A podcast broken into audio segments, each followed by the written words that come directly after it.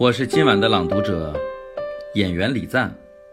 今晚我和主持人戴戴一起带你朗读的书，叫做《柔软的距离》。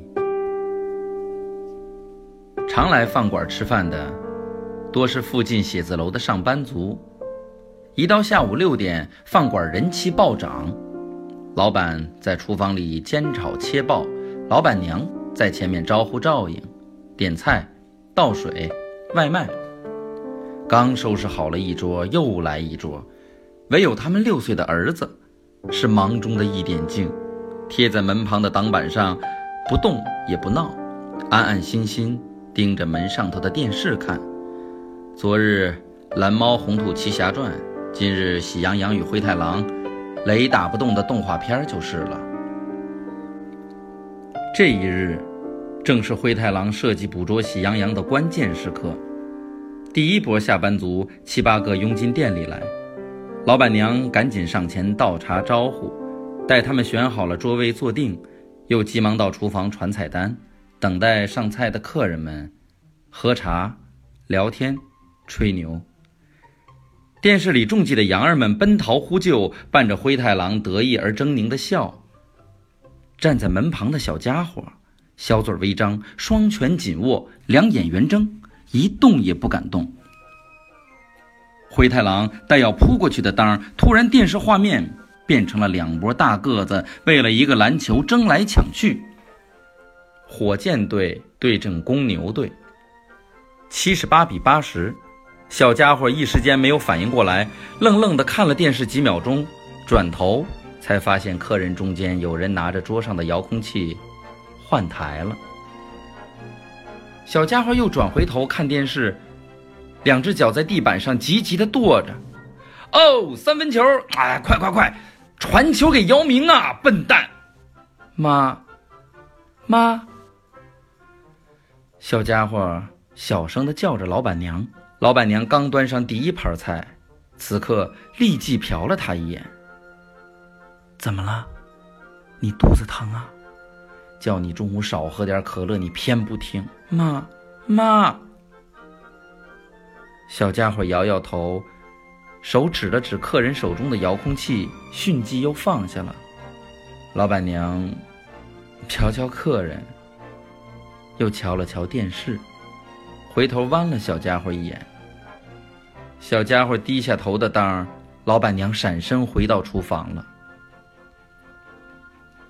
这一桌客人开吃的时候，陆陆续续又进来了好几拨人。老板娘招呼了这桌，又去收拾好那桌。遥控器早已经被那桌客人晾在桌上了，根本无人看电视，都忙着对付大盘鱼去了。小家伙。自己杵在门边，陆陆续续又进来了好几拨人。老板娘招呼了这桌，又去收拾吃好了的那桌。遥控器被最早的那桌客人晾在了桌上，也无人看电视，都忙着对付大盘鱼去了。小家伙孤单地杵在门边，压低头，眼睛上翻，看牢了他们。脊背一下。又一下磕着墙面，左手的大拇指在墙上上下的刮出了一道凹痕。客人吃完也不忙走，遥控器上黑色的胶壳上还被滴上了几点油。电视机里球打个没完没了，现在又是一大片草地上，为了一个球，两拨人是奔来跑去。妈，妈。老板娘一从厨房里出来，小家伙就小心翼翼地叫着。老板娘也不理，端着菜，径直地走开了。妈，啊，好的好的，剁椒鱼头、葱爆鸡丁、鱼香肉丝是吧？您稍等。此次冲突中死亡人数三十八人，其中有十名妇女和儿童。他下到田间地头，亲切地同当地农民交谈。妈，来条鱼，要新鲜点的。老板娘，来碗饭。妈，你怎么这么不懂事儿啊？边上站着，没看我正忙着呢吗？乖啊，听话。此次中毒事件导致三十三人死亡，十四人目前还在抢救当中。妈，油炸丸子、白斩鸡得了灰指甲，一个传染俩，你怎么这么不懂事儿啊？靠边站，靠边站！此次地震死亡人数已经上升到了一万三千人，失踪人数上升到了八千四百五十一人。妈，干煸牛肉、炸鸡葫芦、抓炒鱼片，我跟你说，你要是再不懂事儿，我晚上可叫你爸打你了啊！妈，别，老板娘，结账。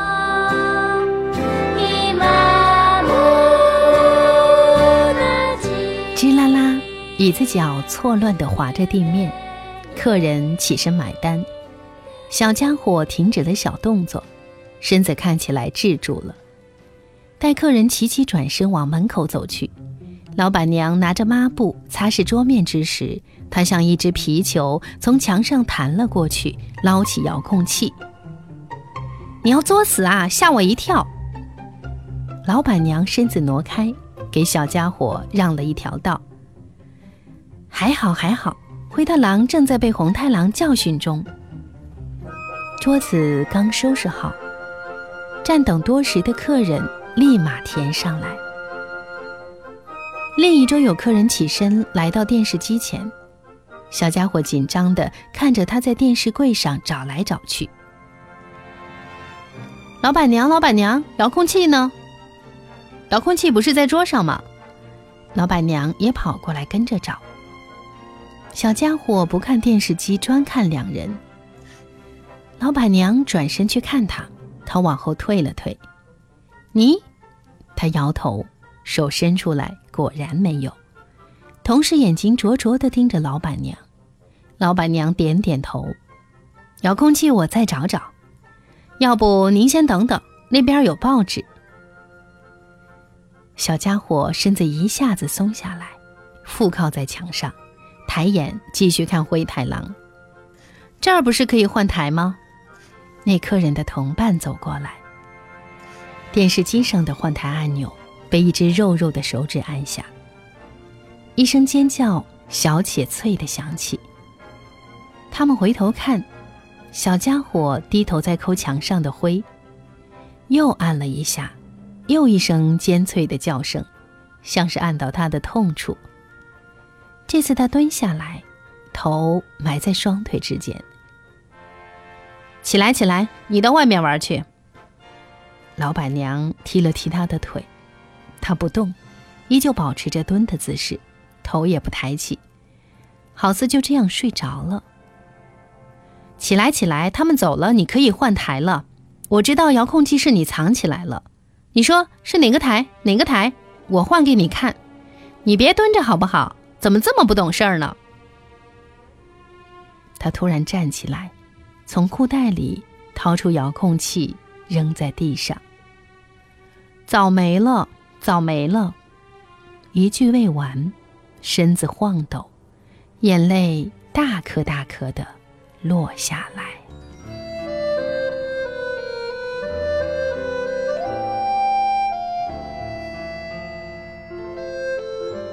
离家日久，一年一次才能回到乡下老家陪陪自己的父母。我知道，未来的日子里，我很难再回到这个我已经生活了十几年的村庄了。我的生活方式与村庄已经渐行渐远，从菜园到公园，从泥路到公路，从瓦房到楼房。我跟我的同辈人一起从农村到了城市。跟北京、上海本地的朋友聊天的时候，我说：“你们根本不会知道什么叫做乡愁。家乡，你已经回不去了；而城市，你还是融入不了。在这两种无着落的尴尬状态中，一方面，人自然会有一种游离的漂泊感；另一方面，也拥有了一种超然出来的清醒。”对于农村与城市，都被迫有了一种距离。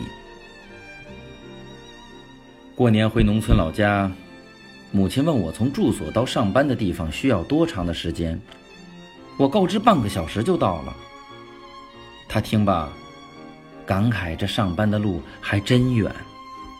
而我的意思其实是才半个小时的路程，多近呢！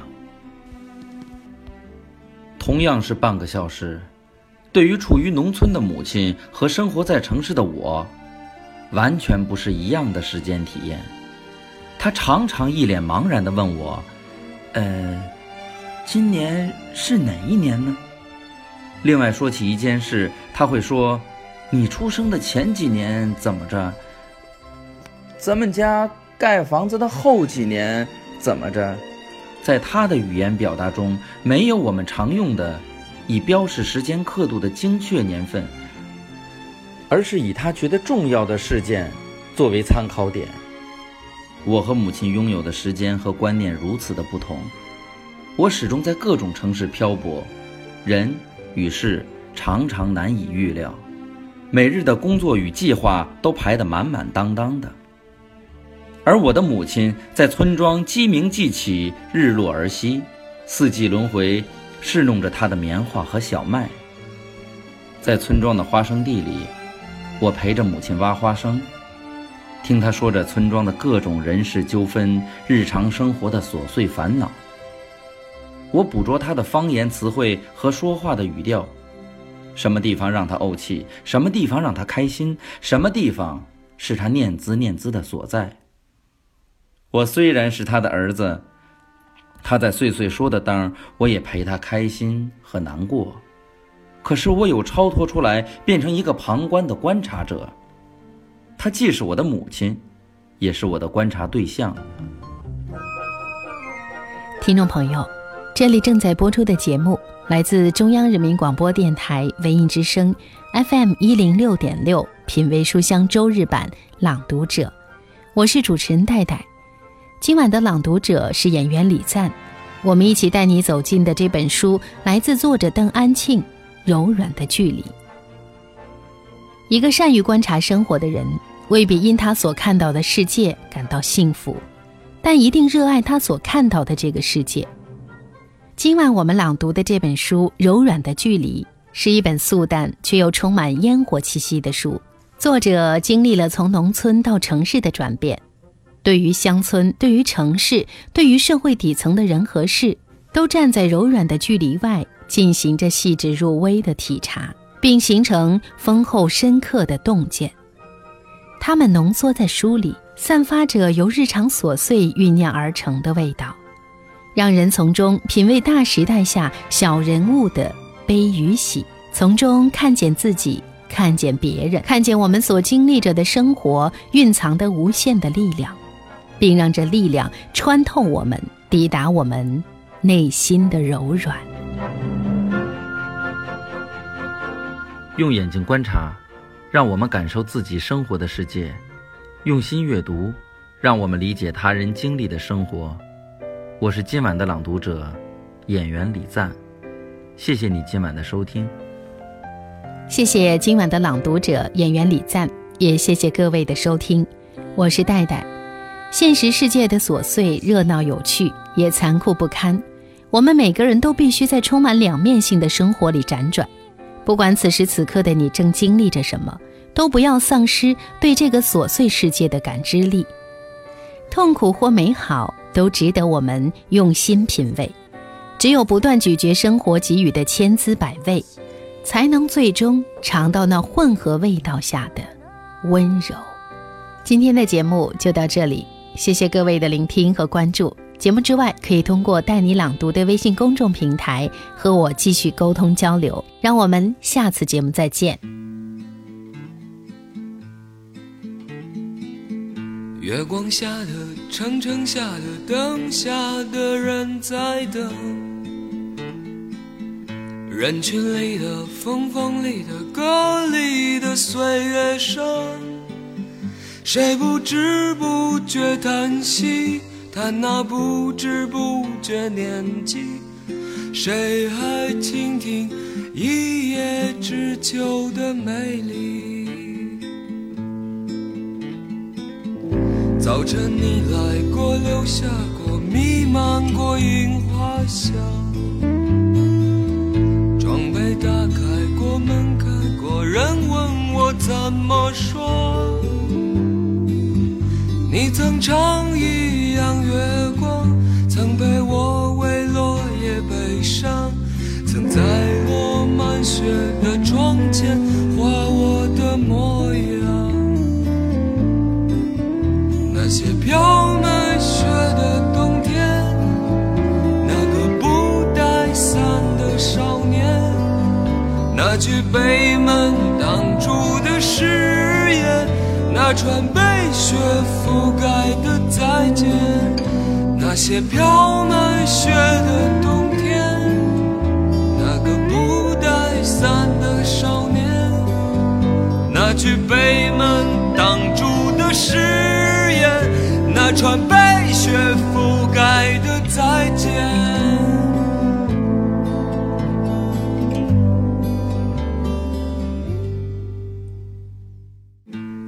月光下的城城下的灯下的人在等，人群里的风风里的歌里的岁月声，谁不知不觉叹息？叹那不知不觉年纪，谁还倾听一叶知秋的美丽？早晨你来过，留下过，弥漫过樱花香。窗被打开过，门开过，人问我怎么说？你曾唱一样月光，曾陪我为落叶悲伤，曾在落满雪的窗前画我的模样。那些飘满雪的冬天，那个不带伞的少年，那句被门挡住的誓言，那串被雪覆盖的再见，那些飘满雪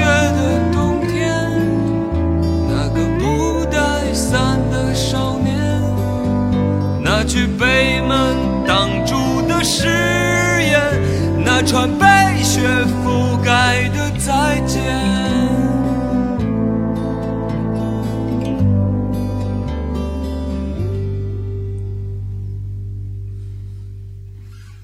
月光下的城城下的灯下的人在等。人群里的风风里的歌里的岁月声，谁不知不觉叹息叹那不知不觉年纪谁还倾听一叶知秋的美丽？